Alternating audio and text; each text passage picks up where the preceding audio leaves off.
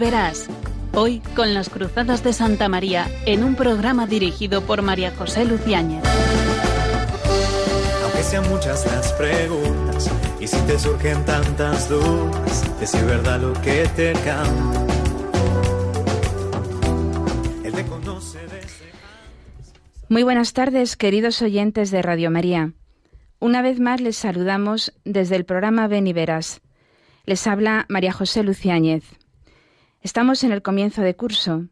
La mayoría de nosotros ya hemos vuelto a nuestros quehaceres cotidianos y hoy, en nuestro primer programa del curso, víspera de la fiesta del dulce nombre de María, les saludamos de modo especialmente alegre. Un buen comienzo, siendo la víspera de, la, de esta fiesta tan bonita de la Virgen. Es el santo de Nuestra Señora. Y para comenzar, pues vamos a comenzar fuerte, porque hoy el programa va a tratar de una palabra bueno, es un tema, pero gira en torno a una palabra que creo que nos viene muy bien para el comienzo de curso, la exigencia. Una palabra que quizá no se utilice mucho actualmente. La exigencia, sin embargo, es esencial al cristianismo. Es el lenguaje de Jesucristo en el Evangelio, pues es incompatible el Evangelio con la mediocridad. La exigencia es esencial, no es un añadido.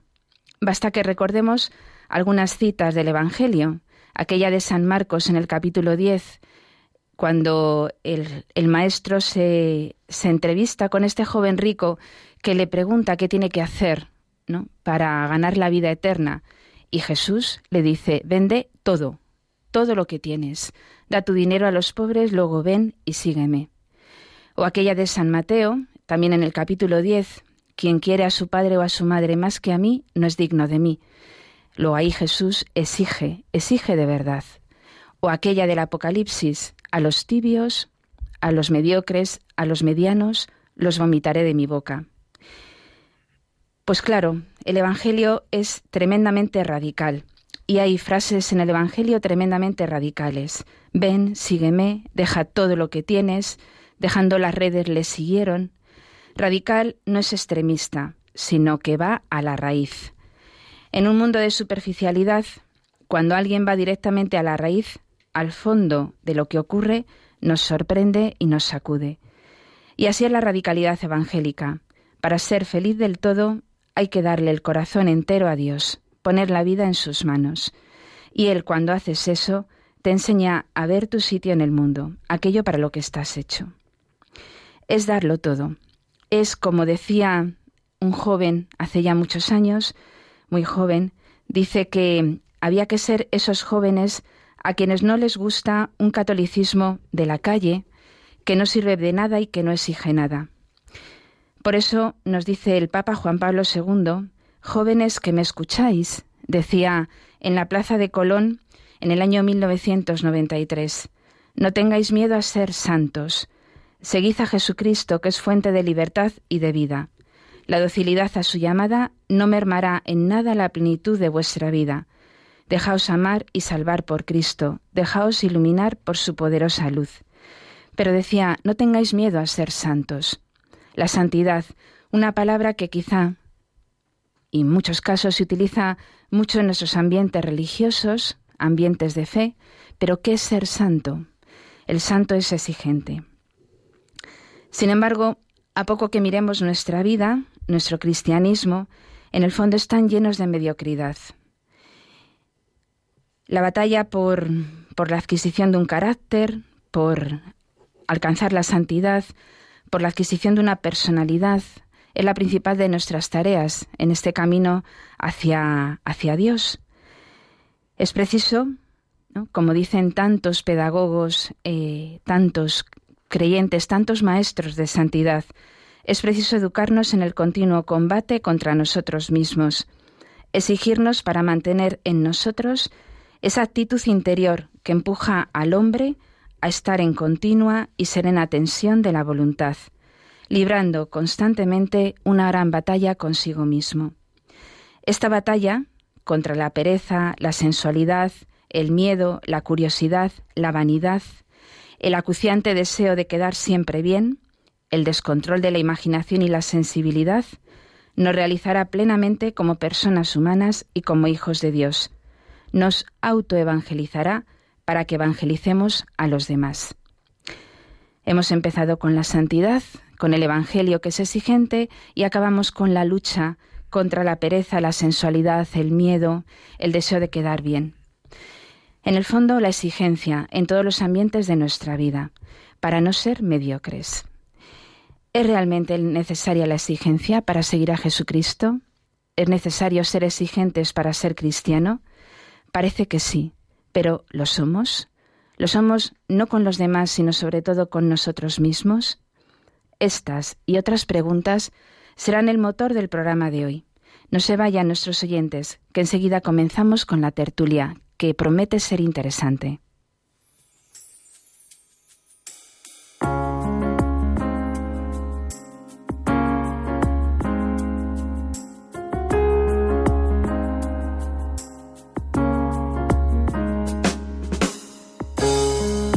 Mi amor no sea un sentimiento, tan solo un deslumbramiento pasajero. Para no gastar mis palabras más mías, ni vaciar de contenido mi te quiero. Quiero hundir más hondo mis raíces en ti y cimentar en solidez este mi afecto. Pues mi corazón que es inquieto y es frágil, solo acierta si se abraza tu proyecto. Más allá de mis miedos, más allá de mi inseguridad, quiero darte mi respuesta hacer tu voluntad, para que mi amor sea decirte sí hasta el final.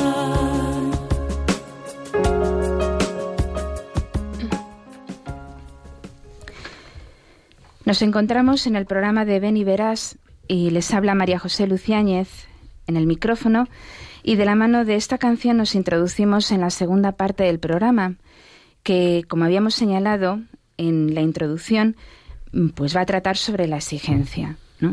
¿Por qué hablar de exigencia? ¿Es necesario para seguir a Jesucristo? ¿Es necesario para poder cumplir ese ven y verás que, del que nos habla el Evangelio? Pues sí, lo es, porque mm, en nuestro seguimiento de Cristo hay que confrontarse con Él y hay que comprender cómo es Él, Jesucristo, para poder seguirle es muy iluminador, también en este sentido como, como tantos textos, aquello que en el último escrito de Benedicto XVI dice acerca de la coherencia de la vida cristiana, dice una frase lapidaria, el martirio es una categoría básica de la existencia cristiana. Y claro, ser mártir no es cualquier cosa, implica una exigencia, implica una lucha contra uno mismo, ¿no? Para para lanzarse al combate y para lanzarse al martirio, Aunque el martirio es un don de Dios, pero claramente hay que ser fuerte y exigente. Para hablar de este tema tan interesante y, que tanto nos debe de ayudar, eh, tenemos con nosotros aquí en, esta mesa de tertulia a tres estudiantes, eh, tres jóvenes que eh, no sé si les ha chocado el tema o no, ahora nos lo dirán, son César, Rodrigo y Judith. Buenas tardes. Buenas tardes. Buenas tardes. Hola, buenas tardes, María Buenas tardes. César y Rodrigo ya han hablado más de una vez en este programa, especialmente Rodrigo, hacía mucho tiempo que no que no venías por aquí. Sí, hace un tiempo, pero está muy bien volver aquí, la verdad, siempre. sí, sí, muy bien, muy bien. Bueno, pues presentaros, eh, presentaros que, quiénes sois, qué hacéis, qué hacéis en Madrid. Yo me llamo Judith Vengo de Burgos y bueno, el año pasado estudié Magisterio de Educación Primaria en Burgos y este año estoy trabajando en un cole aquí en Madrid. Estás dando clases, tu inauguración como profe, sí, como profesora. Empezando poco a poco. ¿Y te gusta? Sí, la verdad estoy muy contenta de Naturales y Lengua, que bueno, con los mayores poco a poco, sí. Es Muy bien. difícil. Muy bien, muy bien. Rodrigo. Bueno, yo soy Rodrigo, soy un joven. Todavía en la universidad estoy estudiando historia y con algunos rasgos de documentación e historia del cristianismo y, y la verdad es que estoy bastante alegre de volver aquí a la, a la casa de María, a Radio María. César. César Eh, buenas Palacios. tardes. Buenas tardes, César. Bueno, mi nombre es César, ya lo ha dicho María José, yo soy estudiante también de la Universidad Autónoma de Madrid, estudio biología y si Dios quiere ya terminar este año. Eh, bueno, también soy hermano de Rodrigo, que está aquí con nosotros. Y también estoy muy contento de venir. Eh, hacía tiempo que no, que no se oía mi voz en, en este programa y, y muy contento, sobre todo por el tema de hoy también. Ah, muy bien, me Sí. alegra. Me alegra que te alegre Sí, sí. el tema. Bueno, pues, ¿qué es esto de la exigencia? ¿Os parece importante? ¿Os choca eh, que se hable de esto en un en un tema, bueno, en un tema, en un programa como este? Eh, personalmente, cuando, cuando supe que se iba a hablar de esto, me chocó, pero me chocó para bien, porque no es un tema del que se hable mucho hoy en día, se suele... Se suele... Esquivar. Sí, sí, sí. Igual que el tema del sufrimiento y a veces el Sí. esfuerzo, se suele olvidar. Pero, pero la verdad es que, que sí que choca de primeras. Eh, cuando nos preguntas qué es esto de la exigencia, a mí pues se me viene a la cabeza pues dos dimensiones distintas. Eh, la exigencia con respecto a nosotros mismos me parece que es eh, estar combatiéndonos a nosotros mismos. Que puede sonar mal, pero eh, supone estar como en una continua, pero también serena tensión de la voluntad, que como lo dijo el padre Morales. Claro, esto puede sonar un poco mal de primeras, pero ¿cuál es, cuál es la alternativa? Ser un, un alma, pues... Que vaga. Que, no se, claro, que no, que no se cuestiona nada, que es muy, pues, templada, ¿no? Eh, y, y luego la otra dimensión que sería ser exigente con los demás, pues yo creo que es, pues, eh, amar, pero aceptando siempre que existe un sufrimiento que es con natural al ser humano, que no se puede esquivar tampoco. Bueno, la verdad es que lo que ha dicho César tiene mucho, mucho sentido, porque básicamente somos cristianos y conocemos el primer sufrimiento de mano de Cristo, que sufre por nosotros. Pero, como ha vuelto a decir también, es un sufrimiento que solo se entiende desde una palabra, que es el amor hacia el prójimo. Y el amor, solo, solo, solo, solo el amor es lo único, lo, lo único que nos guía. Y básicamente tiene todo el sentido de la exigencia, porque el cristiano está llamado a una cosa. ¿No? El Papa Juan Pablo II decía, no tengáis miedo a ser santos. ¿Y cuán, razón tiene? Y es algo que no es nuevo. Ya el apóstol San Pablo nos lo dice en su carta a los tesalonicenses, dice, esta es la voluntad de Dios, vuestra santificación, que no es otra cosa que acudir al Padre. Entonces, básicamente, el cristiano no es exigente porque se le imponga, sino porque él mismo se conduce naturalmente hacia lo que él desea. Judith. No sé, yo creo que, que bueno, el cristiano pues busca siempre esa felicidad, ¿no? Para la cual fuimos creados y mm, bueno, aunque sí que es un tema un poco novedoso, yo creo que, que en la sociedad actual, yo vamos, este año es así cuando más cuando más me he fijado, ¿no? Eh, yo creo que, que la, bueno, para mí la exigencia es el mejor medio para forjar la voluntad o para educar la voluntad y mm, yo creo que no hay otra forma de ser felices que educar esa voluntad que te lleva a luchar por esa por esa felicidad que Dios nos plantea, ¿no? Entonces, cuando a través de la exigencia consigues superar las pequeñas cosas, pues eres que eres más capaz de llevar a cabo las grandes cosas de o los grandes fines de tu vida. Bueno, Judith, pues has señalado una, una cuestión interesante, ¿no? Que, mm, que, bueno, mm, claro, has dicho que hay que luchar por esa felicidad, ¿no? Hay que luchar por la felicidad y parece como que la felicidad se consigue, o bueno, eh, uno de los elementos que nos ayudan a conseguirla es em, la- el conseguir una fuerza de voluntad y que solamente se consigue con la exigencia, ¿no? Algo así, nos has dicho. Bueno, pues claro, nos ayuda a luchar por la felicidad. Pues eh, justamente el, el Papa Benedicto XVI, en una intervención, en una intervención eh, que tuvo, habló precisamente de, lo, de cuál era el sentido y la felicidad que todo hombre debe de conseguir y aspirar. Entonces vamos de, en este momento con Benito XVI a hilar la exigencia humana con la felicidad a la que todos aspiramos. Queridos jóvenes, que estos días de convivencia, oración y estudio os sirvan para encontraros personalmente con el Señor, escuchar su palabra. No quedaréis defraudados, pues Él tiene para todos designios de amor y salvación. El Papa está a vuestro lado y os reitera su confianza, a la vez que pide a Dios que os asista para que siendo auténticos discípulos de Jesucristo, viváis los valores del Evangelio, los transmitáis con valentía a los que os rodean y os inspiréis en ellos para construir un mundo más justo y reconciliado. Vale la pena entregarse a esta hermosa misión. Que la Virgen María os acompañe en vuestro caminar y os recuerde siempre que no hay menor, mayor felicidad que ser amigo de Cristo. Que os también te ayuda la bendición apostólica que os imparto con afecto. Muchas gracias. Pues no hay mayor felicidad que ser amigo de Cristo. Por lo tanto, eso eh, es la meta a la que todo hombre aspira. Y Judith nos ha dicho que la exigencia es capital para poder llegar. Claro, para poder cumplir aquello que nos decía la canción, hundir más hondo mis raíces en ti, ¿no? que hemos escuchado en el intervalo del programa. Eh, Dice el Papa, de hecho, que el estudio nos ayude a encontrarnos con el Señor. Y habla también de una tarea propia del creyente que es eh, la misión, el apostolado. Es decir, una serie de elementos que claramente no nos salen de natural.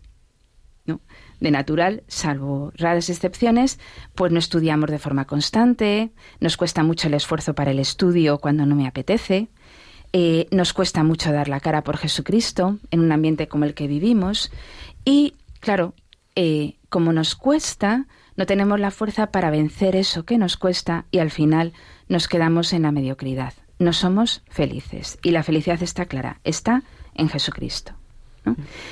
Bueno, ¿es Cristo realmente exigente? ¿O no? ¿O basta conseguirle eh, así con a medias tintas, ¿creéis que merece, que, bueno, que merece, que uno le sigue de verdad estando a medias? Bueno, la... Rodrigo. La, sí, la amistad es, básicamente, no se puede extrapolar de otra manera. Estamos hablando de la amistad de Cristo, que es como la que cualquiera de nosotros podría tener en nuestro día a día. Si una amistad no se cuida, no, no se mantiene, básicamente se va enfriando. Entonces, Cristo, gracias a Dios, nosotros tenemos, los cristianos, esa llamada que cuando nos empezamos a separar muchas veces Él nos toca un poquito y dice, eh, todavía estoy aquí. Pero claro, evidentemente la, amistad con Cristo se tiene que mantener. Y, precisamente San Agustín, bueno, María José ya sabe que a mí me gusta mucho San Agustín, siempre decía, dice, reza como si todo dependiera de Dios, pero trabaja como si todo dependiera de ti. Dios te da los medios, pero eso no quiere decir que tú no tengas que poner de tu parte, tienes que poner de tu parte. Claro, tú has dicho que la amistad no, no se mantiene si uno no la cuida, mm. pero claro, una, la amistad con Cristo, que se mantiene especialmente en la oración y los sacramentos, es algo que yo no siento la mayor parte de las veces, ¿no? Porque de mi amigo, de mi hermano, siento muchas veces la palmadita en la espalda, pero de Cristo la siento, mm. ¿no? Por, por eso, claro, ahí hay un truco. A ver, César. Bueno, María José, tú nos preguntas si Cristo es exigente. Sí. Yo es que, o sea, no hay ninguna duda. Que la gente no se engañe. Pues el Evangelio del domingo pasado básicamente reflejaba esa exigencia. O sea, cuando en el Evangelio podemos leer literalmente que Cristo nos pide que reneguemos de nosotros mismos, que dejemos a nuestra familia, a nuestros amigos, que aceptemos nuestra cruz, que la abracemos, por seguirle, si eso no es exigente, no sé qué lo será. Además que en el fondo yo creo que los jóvenes estamos pidiendo esa exigencia. en el fondo estamos haciendo eso. Porque em, un ejemplo claro es la universidad. Cuando alguien está motivado, cuando un estudiante está motivado, lo que no quiere es un profesor mm, un profesor que no le motive, un profesor que diga, bueno, pues haz lo que quieras, esto está bien, y si lo haces de la otra manera, pues también está bien. No. Quiere un profesor que le vaya dictando, que le vaya, pues que le vaya marcando unos límites, que le vaya exigiendo más para sacarle todo el potencial y todo el jugo. No quiere alguien pasota, dicho de manera un poco coloquial. O sea que sí, es evidente que Cristo es exigente, pero es exigente eh, fundamentado, como, como apuntábamos antes, en el amor que, que nos tiene. Decía un gran educador a los jóvenes, si se les pide poco, no dan nada. Si se les pide mucho, dan más. Pues sí, literalmente.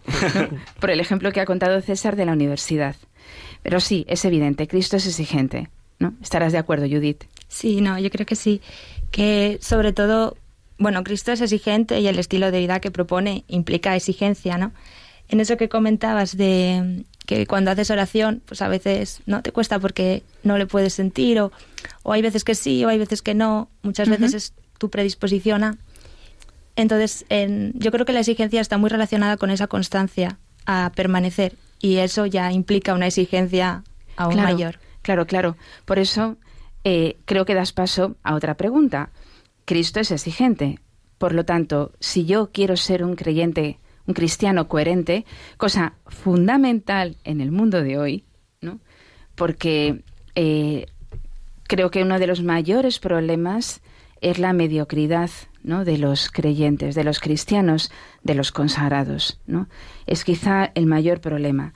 Entonces, eh, como Cristo es exigente, es obvio que yo debo de exigirme para poder alcanzar a este Cristo exigente, para ser cristiano coherente. ¿O creéis que no debo de exigirme? No, no, no, lógicamente. Claro. si, si queremos seguirle, tenemos que ser exigentes con nosotros mismos. Vale.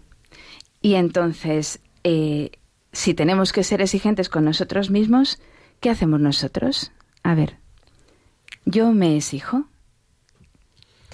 ¿Qué me exijo? Pues es una pregunta. Rodrigo.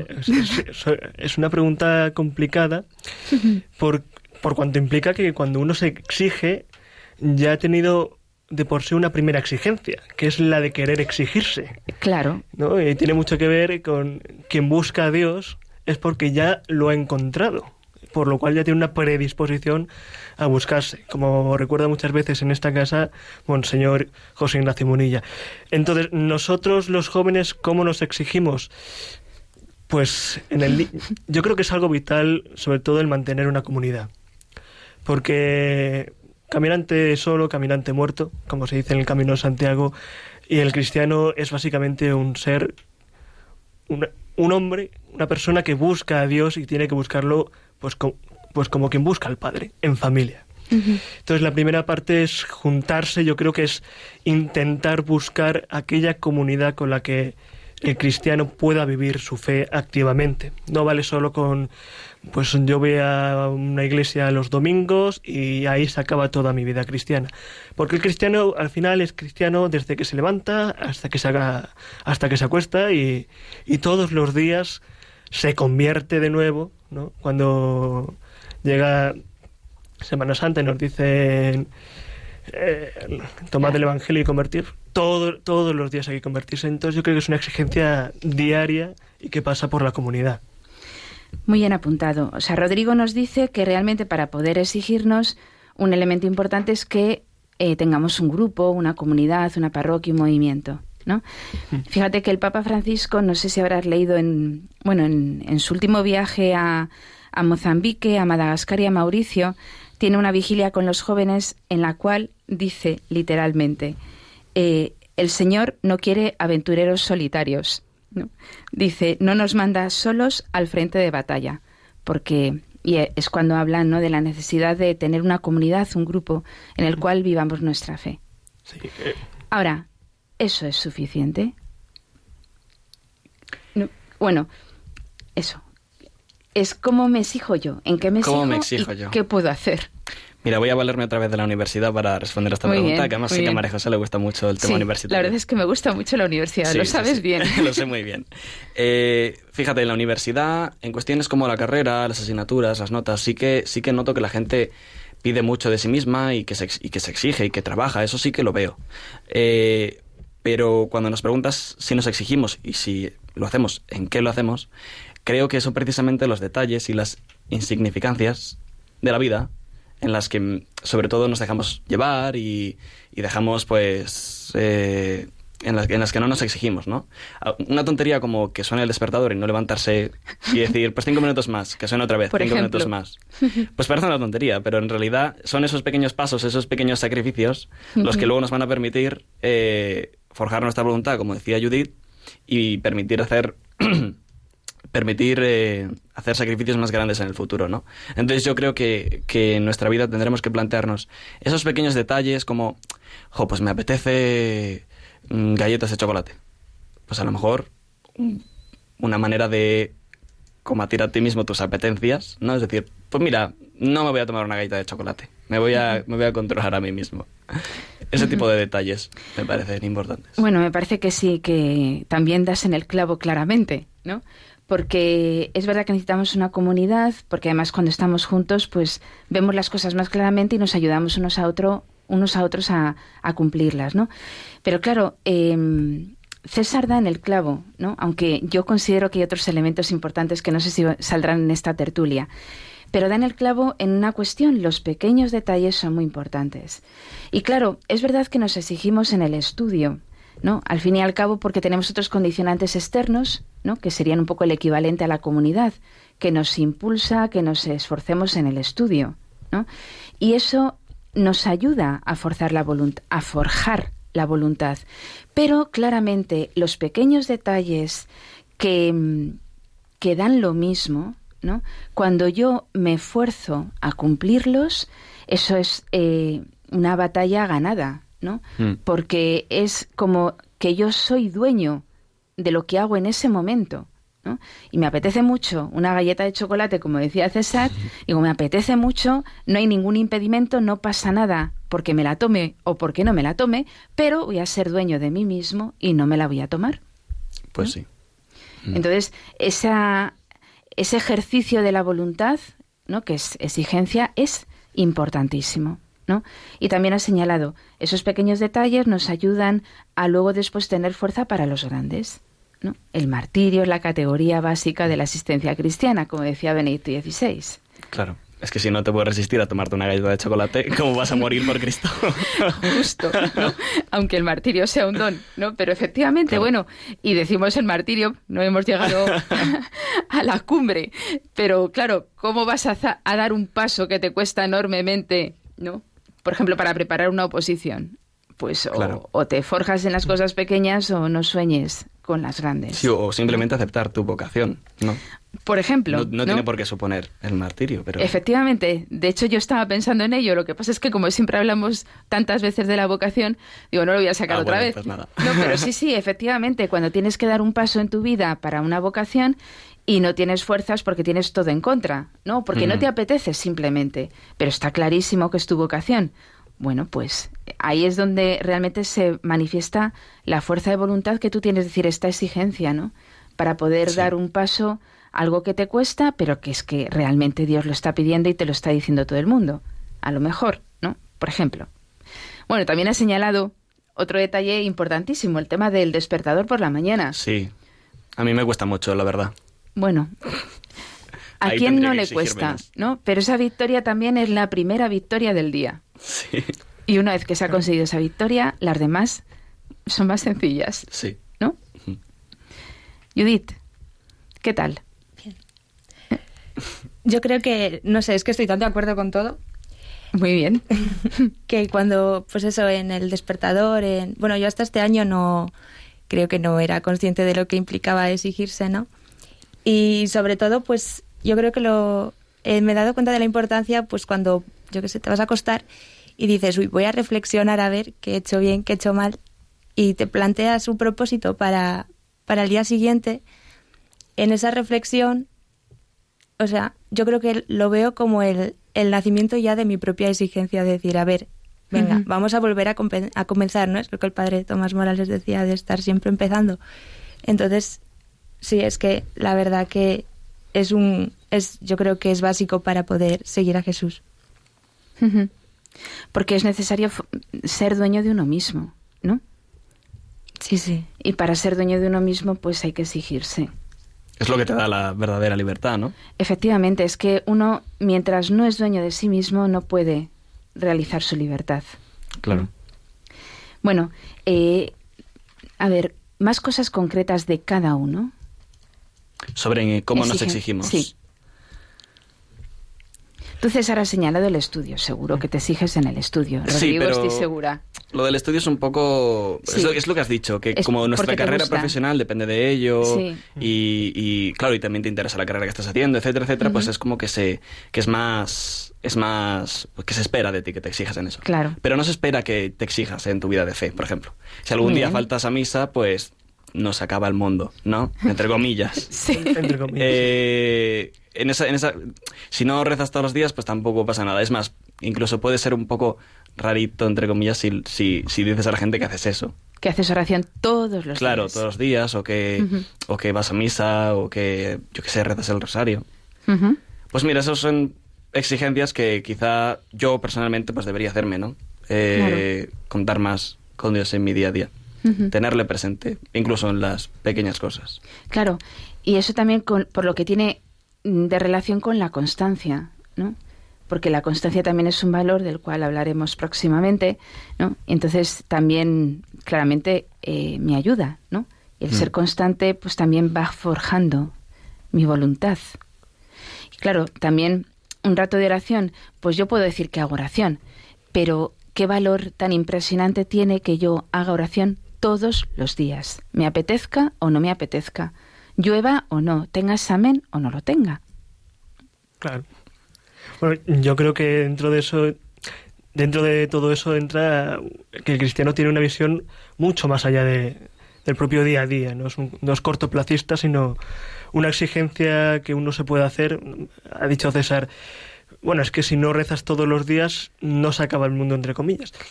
Sí, Entre no, comillas, pero sí. claro, entre comillas, Claro. pero el, el cristiano debe exigirse a sí mismo tener en cuenta cuál es su mundo, ¿no? Claro, Porque, o de nuevo dice San Agustín que Dios es la fuente de nuestra felicidad. Entonces, si uno no reza, se acaba el mundo. ¿Cuál es tu mundo? Si tu mundo es la felicidad que es Dios, pues oye, a lo mejor sí se acaba poco a poco. Entonces, es, es algo que uno debe tener en cuenta, exigirse vivir con, con- como nos pide Cristo, ¿no? Eh, so- no somos de este mundo, vivimos, de este, vivimos en este mundo, pero no somos de este mundo y es algo que a lo mejor el cristiano tiene que exigirse ¿no? para recordarlo, tiene que, tiene que vivir su vida de acorde a lo que es, no, Ujú. no caer, no olvidarse, cuan- porque muchas veces uno se- pues acaba dejando todo, porque se deja llevar, se deja Claro, llevar y es, claro, y es claro. tan peligroso dejarse llevar Ujú. por, es- por todos esos motivos. Un cristiano tiene, pues como hemos dicho, tiene que ser radical, tiene que estar anclado a sus raíces, porque el árbol que no se ancla a sus raíces, el agua se lo lleva. Y mm, yo, yo mismo, yo solo, sola, eh, ¿soy capaz de exigirme? Cuando yo personalmente noto que me cuesta mucho, eh, le digo, yo rezo. Y le digo a Dios, pues mira, todas las veces que he caído, todas mis debilidades, todos mis pecados, te los doy a ti, porque es que no sé manejarlos. Los dejo en tus manos.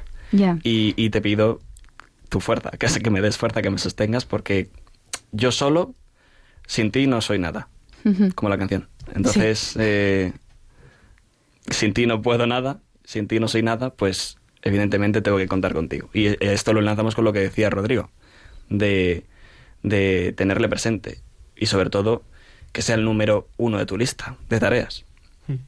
Claro, pero mm, como a Dios la mayor parte de las veces no se le siente, ¿no? Yo puedo a lo mejor decir, bueno, es que hoy no me he levantado al primer toque de despertador porque realmente es que anoche me acosté tarde por un examen, ¿no? Entonces será lógico que tardará dos minutos más. O puedo decir, pues que realmente hoy me duele un poco la cabeza, ¿no? Y entonces puedo... Y entonces, eh, al- uno se examina al cabo de un tiempo y dice, "Pf, realmente he caído varias veces, pero va, no pasa nada, ¿no? Y entonces yo a mí, conmigo mismo, la mayor parte de las veces suelo ser muy condescendiente y no me di cuenta de que me voy dejando, dejando, dejando y al final pues se me ha olvidado que yo realmente he dicho en el programa de Radio María que levantarme, que levantarme cuando suena el despertador es muy importante para la exigencia y para seguir a Cristo. Entonces, hay un truco o dos trucos. Bueno. Bueno, trucos. Hay dos elementos que nos ayudan, creo. Yo no sé si voy a coincidir contigo lo que tú estás pensando, pero sí. respecto a lo que acabas de decir, yo vuelvo a insistir en, la comunidad, ¿no? Porque yo me puedo engañar a mí mismo, pero alguien que me está viendo objetivamente desde fuera me lo va a decir, no, no te has levantado tarde porque te duele la cabeza, sino porque no has querido. Claro, pero tú, eh, toda la comunidad que te rodea, por ejemplo, estará de acuerdo con que tú debes de levantarte todos los días, nada más suena el despertador. Bueno, he cogido el ejemplo del despertador como podría haber cogido otro. Es, un ejemplo muy, que, que entienden todos los oyentes. Claro. Entonces, toda la comunidad te conoce hasta la última fibra de tu corazón. Bueno, yo creo que... No. Yo creo, que, el que, la respuesta muy clara que es el que te conoce verdaderamente es solo uno. Claro, efectivamente, ¿no? Pero, eh, claro, no siempre nos está diciendo... Claro, nos habla desde la conciencia, pero si yo repetidamente no me levanto a la hora, pues la conciencia se adormece, con lo cual, ¿qué sucede? ¿Qué necesitamos? Yo creo, no sé si es lo que estarás pensando, pero yo creo que es una persona que te acompañe, una persona que, bueno, claro, un guía, que te diga, pues, oye, mira, por aquí vas bien o, una, o por aquí te estás equivocando, ¿no? Entonces, eso y el examen de conciencia. Claro. Justo. Justo. Un examen, ¿no? En el que tú vas yendo, luego una persona que te acompañe. Una comunidad es muy importante, pero una persona que te acompañe y que te conozca es capital. Es capital. Y que tú seas sincero mm, para con esta persona, ¿no? Contándole cuáles son tus fallos de verdad, ¿no? Porque es que realmente es muy importante tener fuerza de voluntad. O sea, tener un director espiritual, ¿no? Claro, director, guía, acompañante, ¿no? En distintos movimientos o realidades se le llama de forma diferente. Pero esa persona que te conoce y que te acompaña, ¿no? Como tantas veces dice el Papa Francisco, es muy importante. ¿no? Porque efectivamente no toda la comunidad te conoce hasta la última fibra y no debe, en el fondo, tú no debes de estar contándole a todo el mundo, ¿no? A veces puede ayudar a contar tus fallos, tus victorias, pero el que aquella persona a la que también conoce cuál es tu ideal de vida, ¿no? Porque el ideal es muy importante también para exigirse, claro. Claro. Si no, no se puede, ¿no? Pues sí, Judith, hemos coincidido. bueno, también el padre Morales, quizá este punto no lo, lo conozcáis menos. El padre Morales, el venerable Tomás Morales, eh, un gran pedagogo y educador, hablaba de un elemento que se llama el correctivo, el autocorrectivo, ¿no? Es eh, si tú has fallado en algo que, que te has mm, que estar luchando, por ejemplo, volvemos al caso del despertador por la mañana, eh, al llegar a tu examen por la noche, dices, esto no puede ser, tengo que hacer algo, ¿no? Entonces, eh, él hablaba del autocorrectivo, algo para corregir, ¿no? Aquello que en lo cual estás fallando que te dejas llevar de la pereza y que está impidiendo pues que eso, que seas dueño de ti mismo y que sigas adelante en ese camino de exigencia que te va a permitir seguir a Jesucristo, ¿no? Entonces te levantas reiteradamente cinco minutos más tarde, pues al día siguiente tú como dueño de ti mismo dices, pues mañana diez minutos antes, ¿no? Y así es el refrán, no quieres caldo, toma tres tazas. Pues, ¿no? pues sí. así que así se remedia, ¿no? Eh, ¿Eres perezoso? Pues al día siguiente, antes, ¿no? Pues sí. Y este proceso que has dicho de autocorregirse, me parece que, o sea, hay, hay incluso hay una etapa previa a la de exigirse a uno mismo, que es cuando te exigen a ti. Porque me parece que es como un proceso educativo, ¿no? es como cuando te educan desde pequeño, que antes de de tener tu conciencia de que tienes que exigirte a ti mismo y pedir más, ser más perfeccionista, por decirlo de alguna manera, tienes que, tiene que haber alguien que te haya exigido desde pequeño. En este caso, tus padres. Claro, claro. Sí. Y aquí volvemos a lo de las lo de los detalles que parece que no tienen eh, que no tienen eh, importancia. pero que realmente son son radicales, como lo de hacer la cama, poner la mesa, ser puntual. Sí, sí, sí, sí, efectivamente. Son pequeños pasos encaminados a. Claro. si uno de pequeño no ha vivido así, bueno, nunca es tarde para empezar a vivirlo, ¿no? Pero efectivamente, eh, el primer paso es que te exijan. y luego después tú aprendes a exigirte. El primer paso es el correctivo que se te pone desde fuera y eso conduce a un autocorrectivo, ¿no? Hmm. porque tú vas aprendiendo a conocerte y sabes dónde fallas y te lo pones tú. Y Judith, como eres educadora, ¿no? pues ese es el proceso de la educación y hay que educar en el esfuerzo, ¿no? en, diríamos, aunque suene muy mal, en el sufrimiento. ¿no? Esto me cuesta, pero hay que hacerlo. Sí, yo noto además que, que cuando quiero seguir a los, por ejemplo, estos dos días, ¿no? Tenía que ser yo modelo de exigencia y me tenía que exigir yo para que ellos fueran, se, se fijaran, ¿no? Claro, claro, claro. También lo dice el padre Morales, ¿no? Tú no puedes exigir a otros si antes no te has exigido a ti mismo. Claro. ¿No? Y claro, ¿qué nos sucede? Pues que vivimos en una sociedad tan babosa, ¿no? Dicho vulgarmente, tan gaseosa, tan líquida, ¿no? que no hay ni sufrimiento, ni esfuerzo, ni nada. Entonces nadie se exige. Por lo tanto, ¿cómo vamos a exigir a los demás? ¿no? ¿Cómo vamos a educar pues, a una juventud que está deseando a alguien que le muestre pues, los valores exigentes del Evangelio? Pero, o sea, si el, es que el problema yo creo que es incluso más profundo. No es ya no es una sociedad que eh, busque que busque que busque el sufrimiento pero no lo consiga, sino que ya reniega del sufrimiento. Sí, sí, sí, sí. que hemos caído en un hedonismo eh, global. Y claro, el sufrimiento pues jamás se piensa eh, sobre él. Bueno, la verdad es que el tema daría para mucho más, ¿no? Pero va avanzando el tiempo y vamos a tener que cortar, ¿no? Con esta interesante tertulia que, bueno, podríamos seguir hablando de la exigencia. De hecho, podemos seguir pensando, ¿no? En, bueno, en no en hacer un análisis de la sociedad, porque creo que ya está hecho y muchos nos damos cuenta, sino realmente en un análisis y un estudio del corazón humano para darnos cuenta, ¿no? qué hay dentro de nosotros y cómo podemos sacar tanto como tenemos dentro, ¿no? Y llevarlo, pues eso, a la imitación de Cristo, que es el modelo de, de nuestras vidas, ¿no?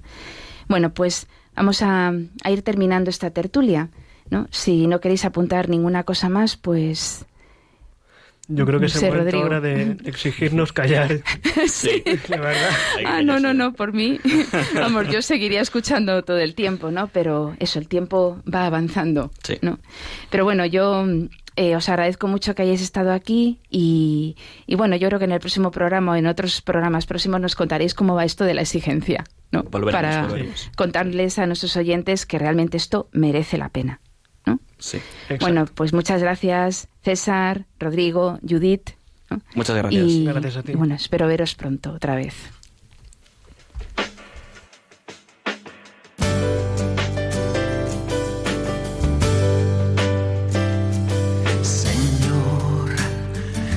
Toma mi vida nueva antes de que la espera desgaste años en mí Estoy dispuesto a lo que quieras, no importa lo que sea, tú llámame a servir.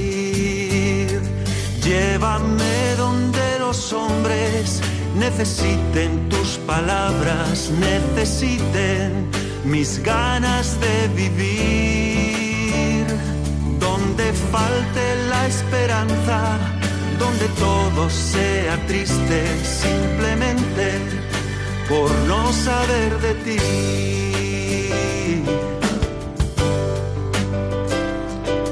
Te doy mi corazón sincero para gritar sin miedo lo bello que es tu amor. Señor, tengo alma misionera Condúceme a la tierra que tenga sed de Dios. Llévame donde los hombres necesiten tus palabras, necesiten mis ganas de vivir.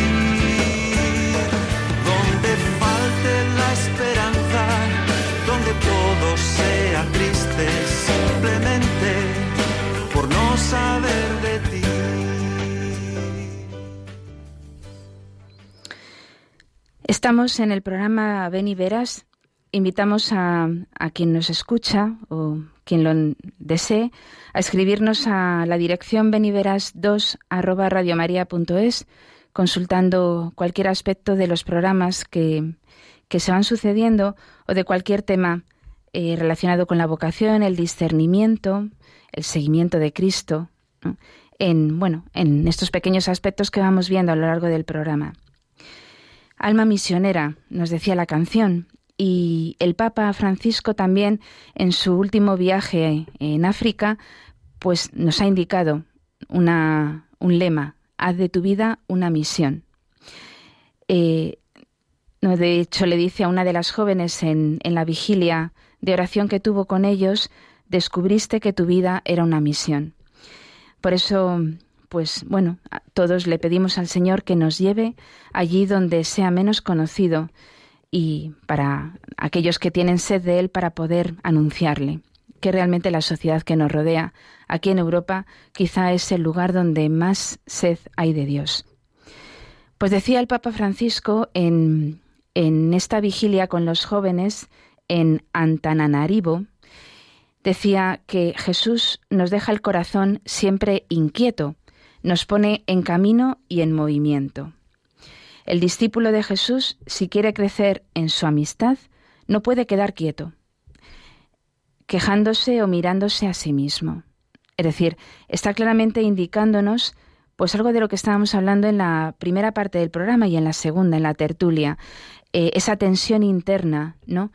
Eh, esa pasión interna que le lleva a moverse, pero no un movimiento sin sentido, sino un movimiento hacia un gran ideal.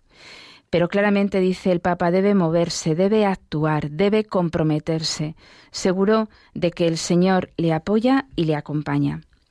En ese sentido, decía, bueno, en relación con la exigencia de la que hemos hablado en el programa, decía Boalom, este discípulo de Carlos de Foucault, que mm, hacía una exclamación en este libro tan bonito, ¿no? En el corazón de las masas.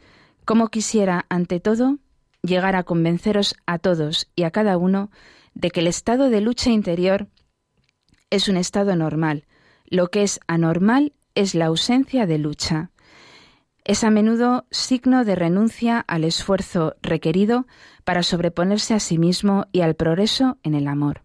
Luego, para avanzar en el amor es necesaria la lucha, esa inquietud interior, claramente, ¿no? Y esa inquietud interior me lleva, pues como decíamos, a exigirme. Y si yo no voy consiguiendo esos pequeños, esas pequeñas victorias sobre mí mismo, es obvio que yo no progreso en el amor. La paz de la que habla Jesús no es ausencia de lucha, está en el sentimiento de orden que supone precisamente el esfuerzo. Jesús no temió, no tuvo miedo de hablar de guerra, de contradicción. La lucha no nos disminuye, nos realiza plenamente. De ahí la felicidad, de la que hablábamos al principio del programa, ¿no? cuando el Papa Benedicto nos señalaba que la felicidad está en Jesucristo. Esa felicidad es la realización plena. ¿Cómo la consigo? Luchando. Y sin embargo, en cuanto uno eh, se mira a sí mismo, mira a la sociedad, ¿no? ¿Cuántas veces decimos, estoy cansado, estoy aburrido? ¿no? Y, y por eso la lucha pues la quitamos de nuestra vida. El sufrimiento lo quitamos. Y a poco que pensemos buscamos siempre aquello que menos nos cuesta, aquello que menos esfuerzo nos supone. Y sin embargo, qué necesaria es la lucha, el estado de lucha, decía Wallum. ¿no? Claro, dice, dice el Papa, ¿Os acordáis de la primera pregunta que Jesús le hace a los discípulos a la orilla del Jordán? La primera pregunta que hace Jesús es, ¿qué buscáis? Ese ¿qué buscáis? Eh, claro, eh, ¿qué buscamos? Pues la felicidad, ¿no? Y esa felicidad está precisamente en Él. El Señor sabe que somos buscadores de esa felicidad para la cual fuimos creados y que el mundo no nos podrá quitar. Pero es que el mundo no nos la puede dar. ¿no? Una vez que hayamos encontrado esta felicidad que es Cristo, el mundo no nos la quita, pero cuidado, porque en este camino el mundo, ¿no? con su comodidad, con su ausencia de lucha, no nos puede dar la felicidad. Por eso, claramente hay que luchar. ¿no? Ojalá, pues un compromiso de este programa es tener este estado interior de combate, del combate, ¿no? Mm, decía Juan Pablo II que el camino que lleva a la felicidad, a la santidad, ¿no? a la realización plena, conlleva la aceptación de un combate espiritual. Claro, combate. ¿Quién se atreve a este combate, a esta lucha? Se trata de un dato exigente al que hoy no siempre se dedica la atención necesaria. ¿Quién nos educa en la exigencia, en el combate, en la lucha? ¿Quién? ¿Quién? La lucha de Jacob, ¿no? Con el misterio de Dios que nos aparece en el Antiguo Testamento, una lucha que él afronta para poder aceptar la bendición y la misión de Dios, pues en el fondo es la lucha de todo cristiano, ¿no? Una lucha contra sí mismo para poder descubrir, ¿no? y cumplir lo que Dios quiere de nosotros. El empeño ascético, decía Juan Pablo II, es necesario para dilatar el corazón y abrirlo a la acogida del Señor. ¿Cuántas veces hemos experimentado que ese triunfo sobre el despertador del que hablábamos antes nos lleva claramente a la alegría? ¿no? El triunfo sobre una pasión que domino en un pequeñísimo detalle. El triunfo sobre aquella galleta de chocolate que me puedo tomar y que digo, lo voy a ofrecer y no me lo tomo. Eh, yo recuerdo, y con esto ya termino, que mm, a mí me ayudó mucho, hace ya mucho tiempo, escuchar de los primeros jesuitas, que decían que se imponían todo tipo de sacrificios, aunque fueran muy pequeños y aparentemente inútiles, porque el dominio sobre sí mismos, ¿no? era un primaba en, en, la, en el trabajo sobre, sobre uno mismo, ¿no? Entonces el dominio, el esfuerzo sobre uno mismo primaba. Claro, así fueron estos jesuitas, todos santos, Cada uno de ellos eh, una personalidad atrayente que dominaba a su alrededor.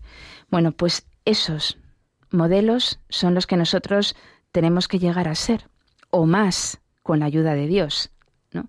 Porque la santidad no tiene límite. Por lo tanto, ¿no? que ellos nos ayuden a alcanzar esta meta y nos ayuden a darnos cuenta de que estas pequeñas exigencias de cada día son fundamentales para mi progreso espiritual y para mi progreso en el amor. Y lo demás, pues nada, poca cosa que nos lleva a la mediocridad. Y no, no la queremos. ¿no? Por lo tanto, pues nada, que el dulce nombre de María que celebramos mañana y la Virgen pues nos ayude ¿no? en esta tarea del dominio de uno mismo, que es la tarea más importante, el trabajo más importante, más que sacar una carrera. ¿no? La carrera es un medio, pues que nos ayude en este trabajo de uno mismo, sobre uno mismo, que tanto nos acerca al modelo que es Cristo.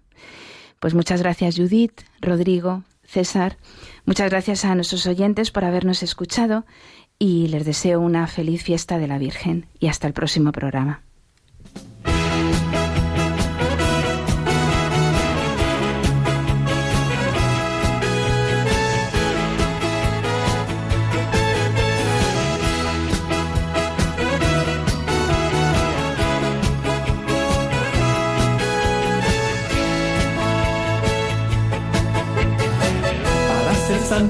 Que ser feliz. No hay santidad sin felicidad. Para ser santo hay que ser feliz primero. Para ser santo hay que ser sencillo. No hay santidad sin sencillez. Para ser santo hay que ser sencillo primero.